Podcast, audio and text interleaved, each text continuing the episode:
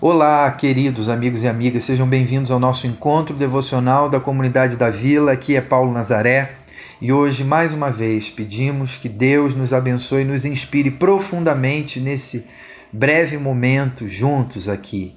Antes de ler o texto, quero aproveitar para avisar que a partir da semana que vem, as nossas devocionais irão ao ar toda quarta-feira. Portanto, a partir da semana que vem, teremos uma devocional por semana, toda quarta-feira. Quero ainda avisar que hoje vamos concluir a nossa reflexão de uma maneira muito especial com uma música dos Arrais e a participação mais do que especial do nosso querido amigo Tiago Arrais cantando comigo. Mas antes, vamos ao texto. Mateus 7, do versículo 24 ao versículo 27, um texto muito conhecido que diz assim: quem ouve minhas palavras e as pratica é tão sábio como a pessoa que constrói sua casa sobre uma rocha firme. Quando vierem as chuvas e as inundações e os ventos castigarem a casa, ela não cairá, pois foi construída sobre rocha firme. Mas quem ouve meu ensino e não o pratica é tão tolo como a pessoa que constrói a sua casa sobre areia. Quando vierem as chuvas e as inundações e os ventos castigarem a casa, ela cairá com um grande estrondo. Uh, o vento, a tempestade, a tragédia, a má notícia vem sobre todos nós. Todos nós experimentamos na vida momentos assim. Temos conversado muito sobre isso nas nossas reflexões. E o texto que lemos diz que a tempestade veio tanto sobre o homem sábio quanto sobre o homem tolo. A tempestade vem sobre todos. Isso me chama a atenção a aleatoriedade da vida. Eclesiastes fala sobre isso. E creio que é realmente importante estarmos atentos a isso para não relacionarmos de maneira direta e muito simplória as situações que vêm sobre nós com bênção ou maldição de Deus, necessariamente. Por que, que eu estou sofrendo? Ah, é Deus me punindo. Não. Porque só aconteceu na minha casa Primeiro, talvez não tenha sido só na sua casa, e depois, não associe isso a maldição, a karma, a pagamento de pecados. A gente precisa olhar com mais atenção e mais cuidado para as coisas que, que nos cercam, para os cenários né, que nos cercam. E lembrando que nós temos uma necessidade, e a religiosidade se aproveita disso, de amarrar as pontas da vida, mas nem sempre é assim. O texto diz que a tempestade veio e quando a tempestade vem sobre uma cidade, ela atinge os idosos, os jovens, o pastor, o ateu, os enfermos, os saudáveis. É, o que nos cabe, na verdade, é atentar para os alicerces da nossa vida, posto que virão as tempestades. E o texto diz que quando a tempestade veio, aquele que tinha os alicerces sobre a rocha se manteve. Os alicerces estão ocultos e a gente negligencia o que está oculto muitas vezes. Os processos ocultos na vida da gente ficam em segundo plano em um mundo onde valorizamos valorizamos tanto as aparências, o que está aparente, o que, o que já veio à tona, o que está né, sobre a superfície. Na espiritualidade de Jesus, contudo, tem grande importância os gestos que acontecem no privado, onde ninguém vê. O melhor da nossa espiritualidade, a base da nossa espiritualidade é aquela nutrida, desenvolvida, exercitada na intimidade com Deus, no isolamento, no meu quarto, na minha solitude.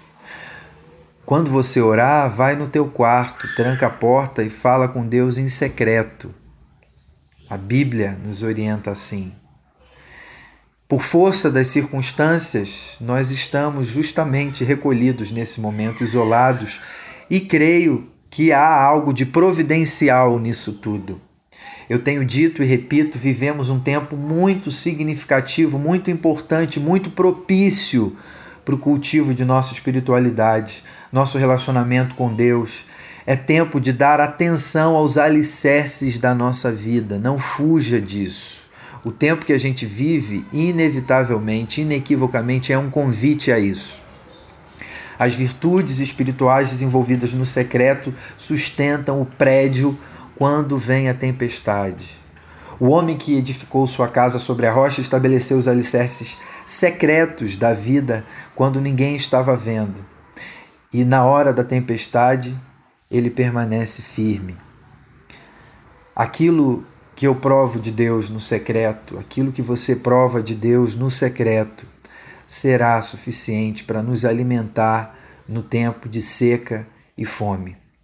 Quando lemos nas Escrituras ah, o dizer sobre tudo que se deve guardar, guarda o teu coração, é justamente estamos ah, diante da compreensão de que os alicerces da vida da gente estão no coração, são assunto do coração, que devem ser tratados com toda atenção e cuidado na presença de Deus.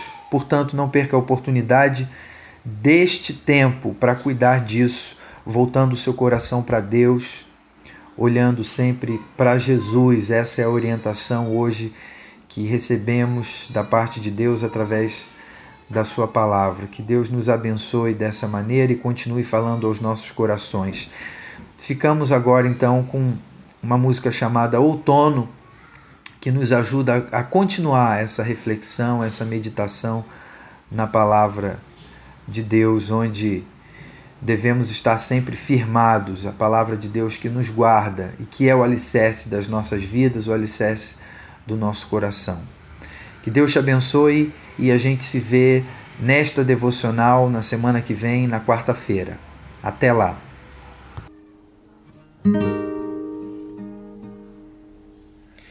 Eu olho para o monte de onde vem o meu socorro, mas a espera desta vez é diferente outra vez.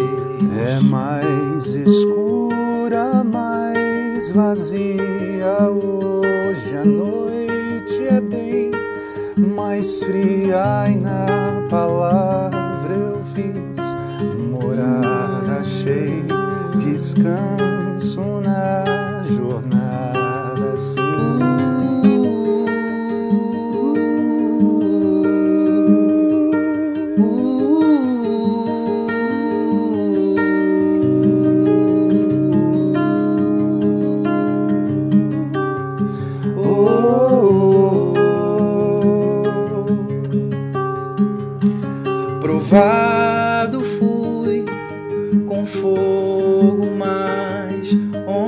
onde está o ouro? Sei somente uma fé que se abalou, inabalável é.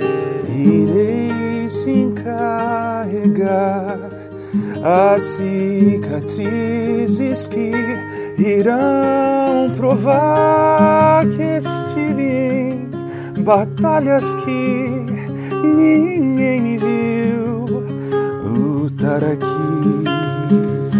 que esta melodia me recorde destes dias em que, mesmo sem sentir Sua presença, eu sei que estava aqui.